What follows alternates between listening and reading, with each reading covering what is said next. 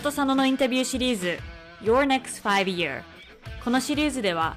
日本国内外で活躍されているさまざまなゲストをお呼びして5年前の自分今の自分そして5年後の自分について宇野と佐野がインタビューしていきます。このシリーズのテーマは私たち右脳と佐野が企画している Next 5 Year Project というメンターシッププログラムにちなんでいます。Your Next 5 Year を始めようと思った理由はメンターシッププログラムで様々なバックグラウンドの方とお会いし私たち自身もたくさんの学びがあったのでぜひこの学びをポッドキャストのリスナーさんたちにもお届けしたいと思ったのがきっかけでした。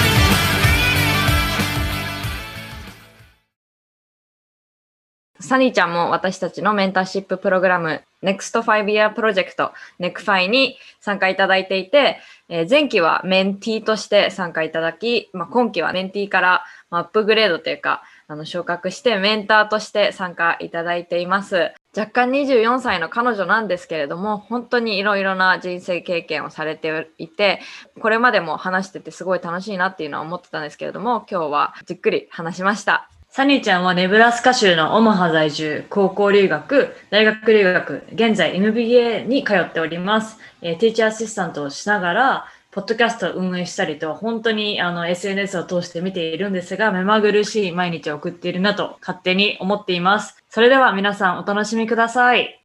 本日はサニーちゃんをお呼びしました。サニーちゃんよろしくお願いします。お願いします。お願いします。そしたら最初にサニーちゃんの住んでるところ、現在の職業、今まで住んだ国や町の自己紹介をお願いします。はい。私の名前はサニーです。今、現在はアメリカのネブラスカ州のオマハというところに住んでいて、大学院で MBA を勉強しています。その前は実はアメリカの高校留学を1年間していたので、その時はミシガン州のランシングという町に住んでいました。でその後日本の高校に帰国して卒業した後にまた正規でこの今いるネブラスカに帰ってきたんですけども学部の時はアスレチックトレーニングっていう学問とスペイン語の副専攻をして2020年に卒業した後に今の院でビジネスの専攻をして、えっと、ヘルスケアマネジメントとヒューマンリソースマネジメントっていうコンセントレーションで今は勉強しています。でその傍ら、えー日本にいる方にはちょっと馴染みがないポジションなんですけどもグラジュエートアシスタントっていうポジションでアメリカの今いる大学校内で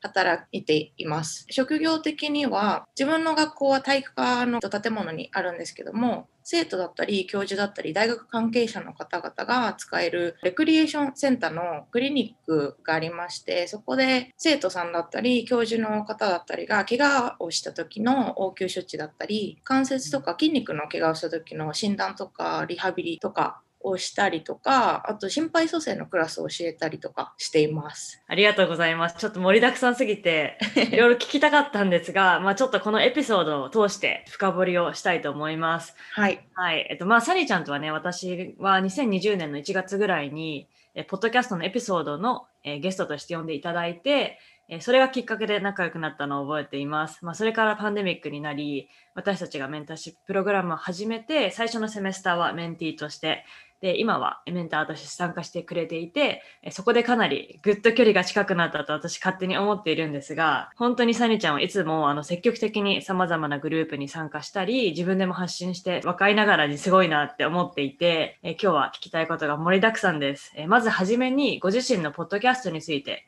ぜひ紹介お願いします。はい。えっと、ありがとうございます。そう、酒井さんの呼んだ時のインタビュー、実は最近聞き直したんですけど、やっぱりちょっと未熟だったなと、私の私も未熟、未熟私も未熟だった。そう、だからちょっと反省する点があの多々あったんですが、私自身、ポッドキャストを2019年の2月頃に始めまして、で不定期で更新してたんですけども、最近きっかけがありあったので、シーズン2という感じでちょっと区切りをつけて、新しいテーマを決めて、また再起動したという感じなんですが、ポッドキャスト名を Sunny Days in the USA っていう形で運営しているんですけども、今のシーズンは人生という地図上であなたのコンパスになりますようにっていうすごい臭いテーマを決めたんですけどもうんありがとうございます。でこのテーマを決めたはいいもののちょっと自分の中で方向性に関してはあのアンクリアなところがあって今までやってきたんですが最近いろいろなコミュニケーションとかインタラクションを通して自分の中でちょっといろいろなことがクリアになったきっかけがあったのでこのテーマをもとに今は日本でも海外でもそうなんですけど生きづらさだったりとか社会の当たり前の基準にフィットしないなとか思う人に私のポッドキャストを聞いていただいてできるだけなんだろう私ってこれでいいんだとか自分らしく生きていいんだっていうふうに思ってもらえるようなポッドキャストにしたいなと思って私自身もいろいろな方をゲストとして招いていろいろな方の生き方だったり働き方だったりとかを聞いて皆さんに聞いてもらいたいなと思ってやっています。なるほどはい、いや、あの、本当に最近のポッドキャストをここ数日間聞いていたんですが、いろんな方をインタビューしていて、あの、住んでる国もブラジルだったりとかオーストラリアだったりとか本当にあの海外で活躍されてるような人だけど普段の普通に社会的な普通に疑問を抱いてる人が多いなっていうの印象。でまあなんかアメリカにいると割とそれが普通というかなんか社会の普通っていうのが、まあ、日本と全然違うのでなんだろうこう長く海外にいるとあこういう人もたくさんいるよなっていうような私的には乗り越えた感があるような部分もあったけどまあ、日本に行ってそこを乗り越える前のストラゴをしてる人ってたくさんいると思うしそういう人たちにすごいあの届くメッセージ性だなと思いました。ありがとうございます。で私的にはあのすごいポッドキャストのカバーが大好きで私ひまわりが好きなんだけどサニーちゃんのねそのネブラスカの場所にあのひまわりが咲いてるようなカバーになってますので皆さんもぜひサニーちゃんのポッドキャスト聞いてみてくださいありがとうございます。えっ、と、そうしたら、あの、まあ、アメリカで高校、大学、そして大学院と進学をして経験していますが、まず最初に高校留学をしようと思ったきっかけは何ですか？また、その後、大学でもアメリカで進学しようと思った理由について、ぜひ教えてください。と私、先ほども言ったように、日本の高校に、えっと、在学していたんですけどもその時はバスケ部に所属していてすごく熱血というか部活命みたいな感じで髪もすごいショートだったし結構ボーイッシュな感じで毎日部活に励んでいたんですけどもその中で私もともと怪我だったりあの足の手術を何回かしていてうん、えっと、なのでもともとちょっと怪我しやすいなとは思っていたんですけども高校に入って割と先生だったり先輩から期待されるような状況の中でまた怪我をしてしまいましてその怪我がきっかけでちょっと大会に出れなかったことがあったんですけどもその時に私自身の中で私はこの程度だなっていうところがこう見えてきたというかこれ以上私はバスケでは特化できないなっていうふうに気づいたのがきっかけでもともと英語学習には興味があって両親がアメリカのドラマとか刑事物とか捜査物とかがすごい好きだったから NCIA とかそういうのがすごい めっちゃ見てたんで英語喋れるようになりたいなと思ってたんですけどやっぱり部活の傍らそういう時間を取る機会はなかったのでただ怪我があった時にあ私はこれで以上上手くなることもないしそのバスケ選手としてこの先は特にないなっていうふうに気づいたのでじゃあ私は他に何で特化できるかなって考えた時に英語を勉強もっとしてそこで活躍できるようになりたいなと思ったのがきっかけで高校留学をしようと思って早紀江さんも多分使ったことがある EF さんっていう留学期間を使わせていただいたんですが、はい、それで説明会に行ったりとかして親にあの留学が決まったので応援してくれますか？みたいな感じで。そうですね。ちょっと事後報告みたいな感じになったんですけども。大学進学のきっかけはもともとその怪我とかが多かったから入院とかも2ヶ月ぐらいして理学療法士の方に、はい、リハビリとかを助けてもらったことがあったので私自身も理学療法士になりたいっていうのは小学校ぐらいから考えていたんですがと日本の大学とか専門学校もそうなんですけど結構理系だから1年間留学した後に理系の大学に、えーと、受験勉強するの大変そうだなっていうのはもともと思っていたんですよね。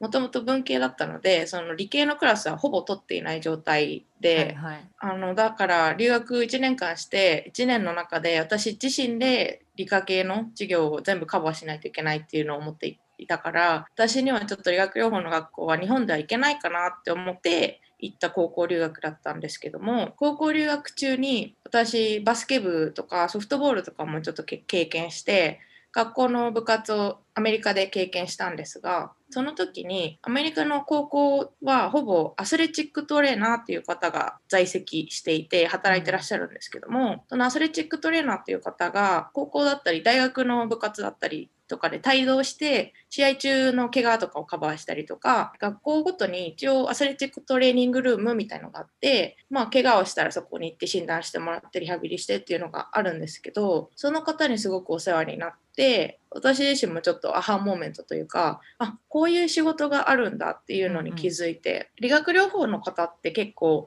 おじいちゃんから子供まで見るっていう感じなんですけどストレッチックトレーナーだとやっぱり高校生とか大学生とかプロの方とか結構アクティブな、はいはい、人口を患者さんとして扱うのでその方が私もやりがいを感じれるかなと思ってそのきっかけがあって大学でもアメリカでアスレチックトレーニングを勉強しようと決めて今の大学に、はい、入学しました。いやでも高校でそんななんか先がとか、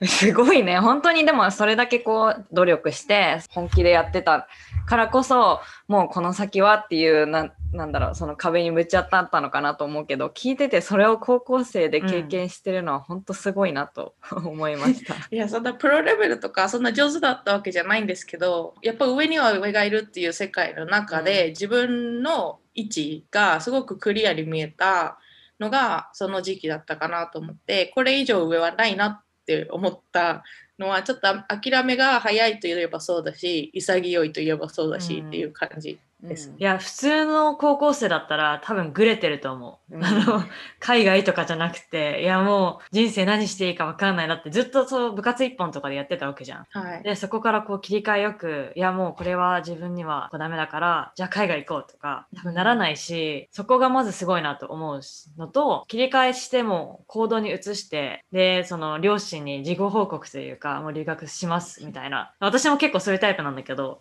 私も事後報告タイプでもうこの留学の説明会があるから来てくださいみたいな感じで、そういうタイプだったんだけど、いやでもそれを高校生でしたのはすごいなと思いました。ありがとうございます。うん。そっか、じゃあアスレチックトレーナーを今も目指してるのかなと思うんですが、まあ今現在 MBA を専攻されていて、卒業後もそういった業界で働く予定ですか？とそうですね。学部の時にアスレチックトレーニングっていうものを専攻して、卒業とともにあの資格の、えー、と試験があるんですけど、その学部自体が2年生から入るあのプログラムで234ってそのプログラム内で勉強するんですが毎攻め300時間の実習があったんですね。うん、なので結構結構ハードな、うん、あの感じでなのでいろんな大学のチームの帯同とか高校のチームと帯同したりとかしてハンズオンな経験をさせてもらったんですがそれとともに夏のインターンシップで私自身はやっぱり理学療法っていう面も捨てがたいなと思っていたので私はバージニア州の理学療法のクリニックにインターンシップに3ヶ月ぐらい行ったりとかとカリフォルニアも1回2週間ぐらい行かせてもらってでそれでこう私の中でアスレチックトレーニングってアメリカでは、えー、と一応ヘルスケアというカテゴリーに入るんですが、でその athletic training side と,、えーと、フィジカルセラピー PT のサイドどっちもちょっと垣間見ることができたなって思っててその中でやっぱりアメリカの仕事の、えーと、 standard 的に理学療法の方がちょっともうちょっとこう establish されているというかなので仕事をキャリアアップとかを考えた時に、えーとフィジカルセラピー PT の方がいいかなと思ってそっちに行こうと思って。ていたのがと多分2人に一度進路相談みたいな感じで話した時の うん、とポイントだったと思うんですが。1年くらい前だよね確か。にそうじゃなくない、えっと入学する前とかなんで1年、うん、1年前。そんな経つか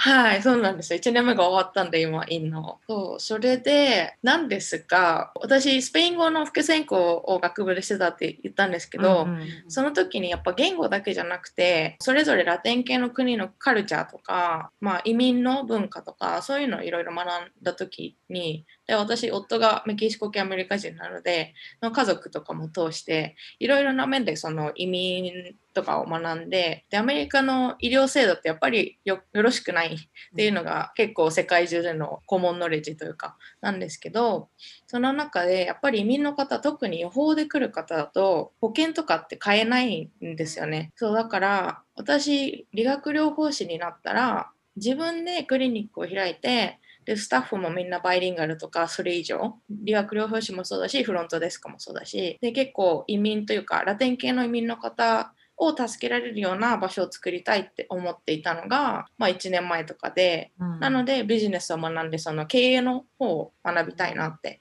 思っていたんですがそのビジネスの、まあ、MBA を始めたににあたって、いろんなことをやっぱビジネスの視点から見るようになった時に、やっぱり移民を相手にしたいって思ってで保険がない人たちを相手にしたいとかって思ったらビジネスとしては成り立たないから、うん。ノンプロフィットとか本当にそういう系でやっていくしかなくってただ理学療法のサービス的にはあんまりノンプロフィットでオファーするっていうのがまだ浸透していないっていうのもあったし医療のアメリカのそのポリシーとかそういう規律自体がもうそういう人たちを助けないように成り立ってしまっているからそれを変えるアドボカシーとかそういう系のサイドで働きたいなって思ってなるほど。はい。で、クラスとかでもゲストスピーカーとかで、ノンプロフィットで、えっと、ミグレとか、あうとんヘルスケアとか、そういうので、アドボカシーとかをやってる人たちがいらっしゃってたんですけど、そうすると皆さん、弁護士なんですよね。うん。で、そう。で、やっぱり、そのポリシーとか、そういう大きなシステムを変えるにあたって、地位とか、ポジションとか、タイトルとか、クレジビリティとかって必要ないって言いたいけど、やっぱり必要で、その、うんそういうのがないと、その土俵、プラットフォームにも立てない、うん話も聞いてもらえないっていうのが今現状であるなって思ったので、私自身そのイミグレとかヘルスケアのどちらも重なるエリアで働きたいんですけど、それにするにあたってやっぱシステムを変えたいって思ったので、ロースクールに行こうと思っておえーります。えーわ そうなんですよえーそうなんです。マジか。はい。え、卒業してから？MBA。そうですね。なので今ちょっとあの、アミさん、メッドスクールするときに MCAT とかあったと思うんですけど、その、ロースクールに入るにあたって GRE みたいな感じでテストが、スタンダライズドテストがあるんですけど、ソットだっけ？はい、LSAT っていうやつで、それの勉強をし始めないといけないっていう時期です、今。へえ。え、待って、ロースクールって何年間？3年ですかね。私が行くところは3か4かな。はい、すごいね。だってまだ MBA1 年あって、そうですね。プラスそこからロースクール。わーお。すごい。いつになったら学校が終わるのやらっていう感じだし 入れるかもまだそのやっぱコンペティティブですしおうん。あるんですけどお金の面とかもありますしうんうん。た、だあの日本に行った時って法学部に行く人って相当頭いい人じゃないといけないのかなって思ってて先江さんの法学部私、法入学るか？部、法律、法学部法律学科でした。一応大丈夫。私でも入れたから。いやいや でもなんかそのイメージ的になんかすごい人がなるんじゃないかなって弁護士って思ってたから私そんなあの日本で頭良かったわけじゃないのでそれをね言うのが恥ずかしいなって思っててやりたいけどでもみんなに言ったらバカにされちゃうかなとか思ってたんですけどでもやっぱり引き付けの法則とか言ったからこそやれるみたいな武井さんも結構周りに宣言してやるタイプ。そう。うんうん、なんでそういうのもあのに勇気をもらって私もじゃあ言言ってみようと思って、うんうんうん。そう今ちょっとポッドキャストでこんなことを言ってしまうのはと思うんですけど言ってみました。おー。わーお、すごい。はいえまあでも言う通り、やっぱり私もちょっとこう医療業界にいて不平等だし、特にアメリカ、日本はやっぱりこのあの国民保険みたいなところがね、ちゃんとしっかり、まあ、受ける人としてはちゃんと受けられる制度にはなってるから、いあれだけど、でもやっぱアメリカの場合、本当にそそういった意味でこう貧富の差がすごく明確に出てくるのが医療って部分だし、うんそこでそそれを変えていくとかってなるとやっぱりそれこそ医者でもうかなりの地位を築いてるような医者がとか弁護士の資格を持ってるとかっていうのは必要だと思うし、うんまあでもそこまでなんかこう真剣に考えて変えていきたいっていうなんかパッションは本当に私も見習いたいなって思いました。うん。いやいやありがとうございます。でやっぱりファーストハンドではないのであれなんですけどやっぱり彼の家族が割とその入国は違法で来る方とかも結構いて私の夫がそのその方たちをピックアップしに行ってえー助けてあげたりとか、うんやっぱしないといけなくてなのでそういうのを見ているとやっぱり人事ではないなっていうのはもちろんありますしであとちょっと深掘りすると私の夫はメキシコのあの人なのでメキシコで言うと日給が21ドルとかなんですよ、アメキシコって。で、うんに21ドルとかってアメリカだとアワリーウェイジだからあ、日給か。日給が21ドル。マジか1日。そうそうそう。で、日本とかだと考えられないと思うんですけど、だからそういう人にその移民するアメリカに来て、そのアメリカンドリームを追いかけようと思っても、違法じゃなく入ろうとすると、やっぱりビザが必要で、そのお金結構10万、20万とかって普通にかかっちゃうから、そういう人たちにそんなビザとか取って入ってこいって言ってもやっぱり無理だしそうそうだからそういうのもあるからそういう人たちがせっかくこう来て頑張って、まあ、家族にお金を送ったりとかそういうしてる生活のしてる中で医療すらまともに受けられないんだって思ったのがやっぱり私の中ですごく大きくって日本にいた時はそういうのって考えたこともなかったし全然ねお医者さんに行くなんて普通のことだったのにこっちだったらあお金かかっちゃうからちょっととりあえずあのオルマで買える薬で頑張ってみようとかそういう感じなのがなんかやるせないなと思って何かできないかなって思った時にやっぱりそこにたどり着いたかなっていう感じです。まあ、うん、すごい。いやでも私は正直こう今話聞いてて、日本の移民もかなり今問題になってるし、ねなんか日本人がママジョリティでパーセンテージ占めてるからあんまりそういった問題も来ないけど、最近でこそその移民のね、法、移民法みたいなのとか、なんかこの間聞いたポッドキャストは、まあ、日本政府としては働き手が必要だから海外からその移民じゃなくってなんとか法っていうこのね忘れちゃったんだけどでもその5年しか発行されなくって家族を連れてきちゃいけないとか日本でも最近はこういった同じような問題がてかこれからどんどん増えるなっていうのは感じてます。そうですね、うん。私もそれなんかインスタとかでは結構見て、そういうのも日本に行った時考えたこともなかったし、とか思うと私もなんか結構海外志向なところがあるからアメリカばっかりフォーカスしちゃうけど、日本ももちろん私日本人としてアイデンティティがあるからもうちょっと学ばなきゃいけないなって思ううん思います。あとなんかやっぱ私が住んでるのがマサチューセッツで本当にもうどっちかっていうとまあカナダに近い方だけどサニーちゃんのネブラスカってやっぱこの、まあ、南南の方だからうん。なんて言うんだろう。そういったなんか周りにあんまりスパニッシュ系の人もいるけどそんなにいないっていうかそういった面でもそういう移民の人とかもいるけどなんかそこまで私の中で親近感がないような気がしてそうだからサニーちゃん周りにねまあ旦那さんがメキシコ系ということではいそういった現実があの深いところが見えるんじゃないかなって今聞いてて思いました。はい、そうですね。なので結構田舎なんですけども、いいいい経験をしているなとは思います。なるほど。はい。はい。まあそのね、旦那さんはそのメキシコ系アメリカ人ということですが、まあ最近今年ですよね、1月はに結婚をされました。おめでとうございます。おめでとう。ありがとうございます。まあ、あのその彼のメキシコの文化だったりで今そのサニーちゃんが住んでるアメリカの文化そしてまあ日本の文化がミックスしてる異文化結婚についても聞きたいと思います、まあ、彼と付き合ってからまたは結婚して知って驚いた文化の違いってありますか？そうですね。えっと、いろいろ違うんですけど、まあ結構メインピースといえば家族の距離感もあるし、多さもあるし、人数うん。もうすごくて、やっぱり何かしらあるとお祝い事でパーティーをしたがる、やっぱりラテン系なんだなってはうん。思うんですけど、その時にもう30から50ぐらいの人がいて、コロナ禍あまりよろしくないとはありあるんですが、その中で本当に知ってる人って言ったら15人ぐらいなんですよ、20人とか。で、その他の人はみんな一応つあの血はつながっているけどすごくあのお父さんのいとこの子供とかはとこのなんちゃらとか そううんみんななんか誰みたいなのがあの夫も誰か分かってないのにみんななんかいとこ。であのスペイン語だとプリモプリマって言うんですけど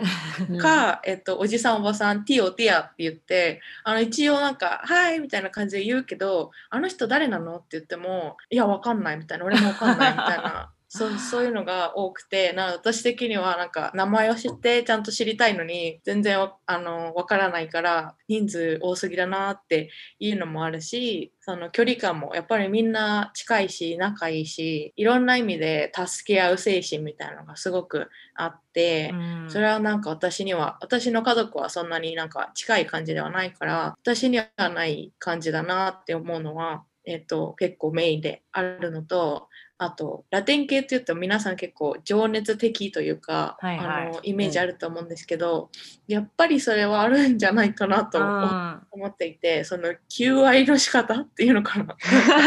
そう愛の表し方みたいな。うん。あので私んちってあのお母さんが結構そういう感じでお父さん帰ってくると「はいダーリン」みたいなチューしてとか、ハグしてとかそういうタイプなんですよ。え、サニーちゃんの？私のお母さんが、はい。えー、日本で、はい。そうなんです。すごいね。そうそう。でお父さんがすごい硬派な、えっとオールドスクールというか感じなのでうん。あのそれを受け止め部長面で「はいはい」みたいな感じの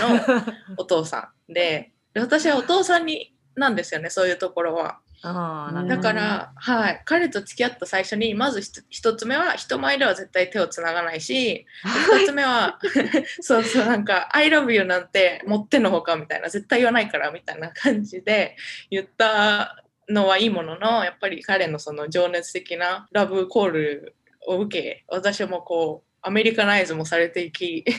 そういうのはもう OK になったかなっていう感じですね。はい。今はもうじゃあ手つなげるつなげるの？そうです。手つないでますす。ごい、それめっちゃ意外だわ。ねはいちょっと恥ずかしがり屋だったので。へえ、そうなんだ。なんか日本だとわかるけど、こっちだったらみんなさ、家族といるのにさ、チュッとかしたりしてるじゃん。そうですね。うん、でそれが最初ダメだったかも。今でもちょっと、うん、ちょっと気にしちゃいますね、周りの目は。はいい。やーなんか私もなんか旦那もアイリッシュ系アメリカ人で、うんですごいその兄弟が多いの。ジェフのあのお母さんが8人兄弟だから、はい。でその8人兄弟の子供がみんな8人子供とかいるわけ。はい。だから40人くらいカズンっていうかいとこだけでいるからなんかその家族のプリマじゃん。似てるしうん確かにパーティーとか行ってもでもね J さんは知ってる誰かこの人が誰でこの人が誰でって言ってるんだけど名前が似てたりしてなんかみんななんかしかもさなんかこっちの人ってなんとかジュニアみたいな同じみんな名前でジュニアしかついてる、ついてないかとかなんかジェフジェフジョンなんたらみたいなみんな J じゃんみたいなのとか、うんあって全然覚えられないで。もメキシコってさ、そのティア、ティ、ティオだっけ？っていうのは普通に呼ぶでしょ？なんかあそうですね。そうなんだ。相性みたいな感じでさ、誰でもさ、はい。なんか近所のおばちゃんとかもそういう風に呼ばない？そうそうです、そうです。だから多分名前も知らなくてもある程度こうんう会話ができるんだよね。そうなんですよね。ただちょっとこっち的には気持ち悪いっていうか、うんなんか話してて、あの、アートが妻のサニーですみたいな紹介してもらって、はーいとか言うのに、誰みたいなのが、本当にもう me Kyo 30回ぐらい。そうそう。本当にそうなんで、だからちょっと私的にも、誰と喋ってるの？っていうのはいつもあります。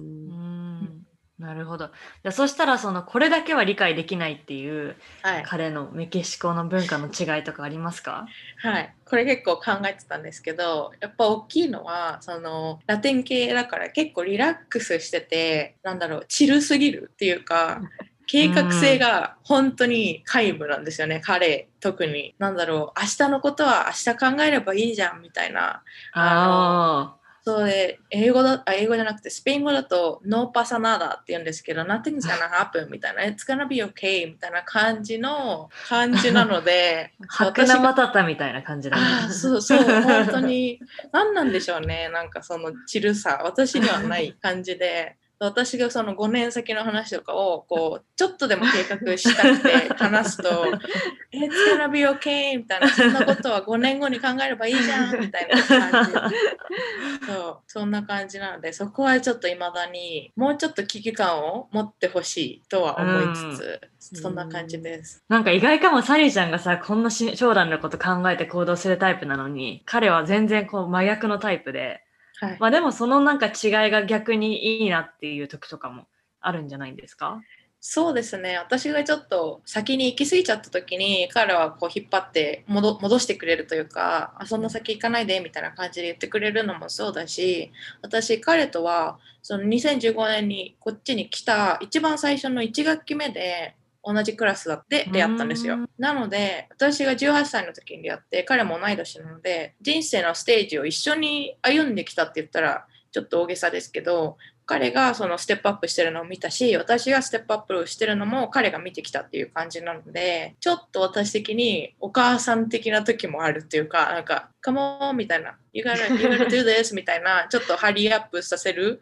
感じの時もあったし彼が私をこうちょっとストップしてくれる時もあったしなので結構バランスは取れているのかなとは思います。なるほど。ね素敵。はいねえ。いや、本当に可愛らしい2人ですあが、ほん本当に、まあね、そのサネちゃん、こう、いろいろ今聞いてきて、オンラインのコミュニティとかも参加してるのを見てるし、はい。まあ、MBA も行って、仕事もして、で、結婚もして、本当に忙しそうだなっていうのを、こう、勝手に SNS を通して見てるんですが、毎日の生活ってどんな感じなんですか？そうですね、えっと、割と忙しく生きているのかなと思うんですが、ただその人生ね、何が起こるかわからないっていうのは前提に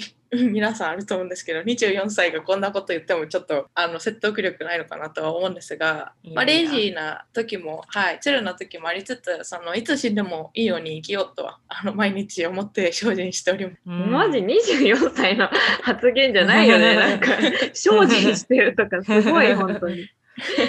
だって私、私とアミが出会ったのが、私が25とかだったんだけど、マジでうちら生意気だったもん。ねうん、超生意気だった。そんな精進してなかったよ。しての全然1ミリ。going our way だったもんね。そうそうそう。いや、すごいよ、本当に。ありがとうございます。よくこれを、このね、毎日いろんなことして、で、さらにロースクールにも行くって言ってるし、でもなんか、サニーちゃん、私もまだ実際には会ったことないし、ずっとこうオンラインで会話してるだけだけど、本当になんかサニーちゃんの生活とか、本当ストイックさとかを見てると、全然ロースクールも、あまあもちろん大変だと思うし、勉強も結構、その入るまでも難しいと思うし、入ってからも難しいと思うけど、でもなんか全然リアリティだよね。普通になんか、本当に来年、再来年ぐらいをロースクールに行ってるの学生をしてそうなイメージが本当に湧くので、もう私たちはね、応援するしかないよね。うん。あ嬉しいです、うんそんなこと言ってもらえてでも結構レイジーなとこもあって最近はちょっと レイジーさがコロナ禍がやっぱりちょっとルーティンとか、うんうん壊されたなとはうん、思ってて、まだちょっとリカバリー中っていう感じですねいやもそううまさしく私もそうねまあアメリカはね戻ってきた感あるよねネブラスカはどうですか？ねあのマスクマンデートがマスクあの絶対つけなきゃいけないが終わったんですよ5月で。うん。だからみんな結構。一緒。マサチューセッツも同じ。本当ですか？そう、うん終わって、うん、だからまあまあ結構あのワクチンもあの広がってますし結構みんなワクチン打ってるのでいいっちゃいいんですけど、うん、なんだろうなやっぱりマスクしたくない人がやっぱりアメリカは多かったから日本だとマスクするのってもう普通に日常のことだったけど、こっちだと本当にみんなが嫌で嫌でしょうがなくて人権の損害だみたいなレベルで嫌だった人たちが開放的になりすぎるところもあるのでちょっとヘルスケア的な面で言うと気をつけないといけないなとは思いますけど。いやもうはい本当に解放されちゃって週末3連休の直前にされたのね。もうそしたらみんなクラブとか行っててバーとか。それがインスタのストーリーとかに上がってていやこれはねなんていうの解放されすぎというかなんか みんなこのバブルがこの爆発した感じがしてちょっとなんかそれはこうやり方的には良くなかったんじゃないかなと思いますがはい。ありがとうございます。そしたら、あの、最後に、えーこのエピソードシリーズが Your Next Five Year ということで、最後に聞く質問コーナーをしたいと思います。えーこのエピソードを聞いてくれているリスナーの中でも、将来は高校で留学をしたい、アメリカで進学をしたいと、サニーちゃんに憧れている方も多いと思います。えーサニーちゃんは5年前何をしていましたか？また5年後に今の自分になってることは想像できましたか？この質問を考えさせていただいて5年前は私19歳だったんですが実は私こんなことをしてるとは全然思思ってなかったし5年前の私は自分のことが大切にできない自分のことが好きじゃない結構ネガティブな子だったたんですよね。内面でっていう感じであの外には出さないんですけど外には私今までの通り結構ポジティブな感じでやってたんですけど日常的に自分自身と向き合った時に私自分のこと好きじゃなかったしなんか私なんてどうでもいいやって思って生活してたことが結構5年前はあったんですがでもそこでこれじゃダメだって思ったところで変わろうと思って今みたいにこう自分の personal development みたいなことをあの参加したりとかもうちょっと頑張ろうみたいな感じでやってきてなので5年前は私が今こんな状況にこう意欲的にいろんなことに参加したりとか自分を好きになるプロセスになれるとは思っていませんでした。なるほど。その自信がなかったって言ってたけど、それはこのアメリカに来て、なんだやっぱ言語の違いとかカルチャーの違いとか、まあ、そういうのがあって自信がなかったんですか？なんかそれをこう乗り越えたなん過程っていうのはどんな感じでした？そうですね、えっと、言語あ英語面ではそんなにそのコミュニケーション自体は問題なかったんですけど、うん、やっぱりそのアスレチックトレーニングのプログラムが始まって実習とか始まった時に専門用語的なことでちょっとやっぱりダメだなってアメリカ人の人と比べたら全然ダメだなって思ったりとかあと私日本であ家族もそうなんですけど結構太ってるって言われて育ってきたんですよね。デブって言われて育ってきたっていうか、うあのあだ名が豚ちゃんだったりとかしたんです。えー、そうそうそう。で、なんか日本そういうね、なんか相性ニックネームみたいなあるけど、そうだからみんな別に私のことをいじめたくて言ってるわけじゃなかったんですけどやっぱりあの太ってるみたいなことであのいじられたりとかしてたからこっちに来てそれひどいわ、うん、そう豚ちゃんは結構言われてて、うん、そうだからなんかあのこっちに来てやっぱり皆さん体型ふくよかな方とかもいらっしゃいますしあの私自身そんなに太ってるなと思ってはなかったけど言われた10年ちょいとかがあったから、やっぱり自分の中でこう思っちゃう時とかがあって、うん、でそれでなんか外見にも自信ないしなんか英語も全然できないしみたいな感じで結構落ちちゃった時が5年前ぐらいだったんですけどそれでなんで乗り越えたかっていうと校内の今働いてるところで、えっと、大学生の時にバイトしてたんですけどそれでバイトを始めてウェイトルームでバイトをし始めたんですけどバイトをし始めたのでジムに通うことが仕事でいるからもうその後ワークアウトしようと思ってワークアウトし始めたりとかしてでその時に、えっと、ウェイトリフティングを始めてああそうだ、うん、はいでウェイトリフティングを そう始めてそうあの重いウェイトを持ち上げられるようになった時にあ私こんだけ持ち上げられるんだったら他のことも大丈夫だなってちょっとメンタルが強くなったっていうのもあって、それがやっぱり私の中で大きなきっかけだったなと思います。いやもうぜひ皆さんサニーちゃんのインスタ見てほしくて こうウェイトとかこう言ってるから軽いウェイトかなとか思ったらもうがっつりこのすごい大きさの。パワーリフティングだよね。そう。すごい。いやでもあの運動を通して自信がつくっていうのは本当によくある話というか割とあの他の方もなんかマラソン走れるんだから何でもできるとかあの自分のメンタルと向き合ういいきっかけになると思うし私自身もランナーとして走ったりしてるので、うん、うんなんかね自信がない人とかがいたらまず体を動かしてみるのがいいかなという思います。はい。はい、えっと、そしたら、この、まあ、今は5年前の話をしたんですが、サニーちゃんの今後の5年後にどうなっていたいかっていうのをぜひ教えてください。はい、5年後はホープリーというか、ロースクールに入学して、まあその頃には卒業できているかなっていうぐらいのタイムラインなんですけども、でそこでやっぱり私は移民の方をフォーカスした仕事がしたくてでも学部でヘルスケアのことを学んだっていうのは大きいのでそこがこう重なる部分でノンプロフィットとかでやっぱりま法的な面でサポートできるようなお仕事がしたいなと思っています。もう素晴らしすぎです。言うことがない。ありがとうございます。はい、ありがとうございます。まあ、そしたらあのサニーちゃんに今後リーチアウトしたい人は、えー、どこで探せばいいかぜひ教えてください。私はインスタが一番アクティブなのでそこでつながってほしいなって思うんですけどもハンドルネームはサニーはるかでやっていてそれが私の個人のインスタでポッドキャストの方もインスタがあるのでそれは個人の方から飛べるかなと思います。はい、ありがとうございます。はい、えー、まあ、そしたら本日は、えー、サニーちゃんにお越しいただきました。かなり濃い時間を過ごさせていただきましたが、本当にありがとうございます。ありがとうございます。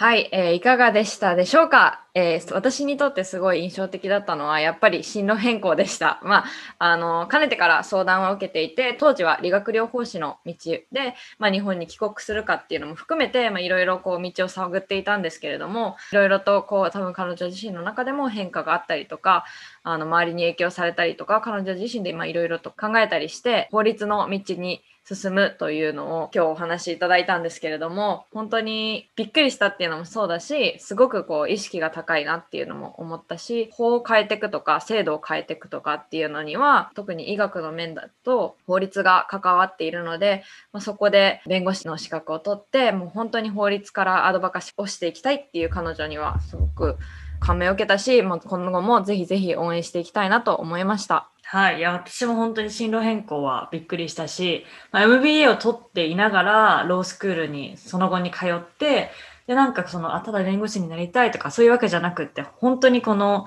何をしたいっていうのも決まってるし、このね、まあ、社会問題を変えたいとか、こう移民法を変えたいとか、まあ、本当にあの、ね、若干24歳ながら、すごいなと私はかなり影響というか圧倒されました。で、あの、異文化結婚などに関しても、なんかやっぱりこの、私の旦那は Irish 系だけど、やっぱメキシコで全然違うカルチャーだなと思ったし、二人のこの性格の違いとかも面白いなと思ったので、皆さんも楽しんでいただけたらなと思います。 mentorship program NEXT 5 Year project の秋 semester application も募集しておりますので、皆さん、ショーノートからぜひ応募してください。今回のエピソードに質問がある方は私たちに連絡をお願いします。メールアドレスは contact.unosono.gmail.com Facebook のうのとそのコミュニティへ参加をすることによって私たちと直接やり取りをしたりエピソードの裏話なども聞けるのでぜひ参加してください。もし共感する役に立ったと思う方は Apple のポッドキャストでレビューを書いてください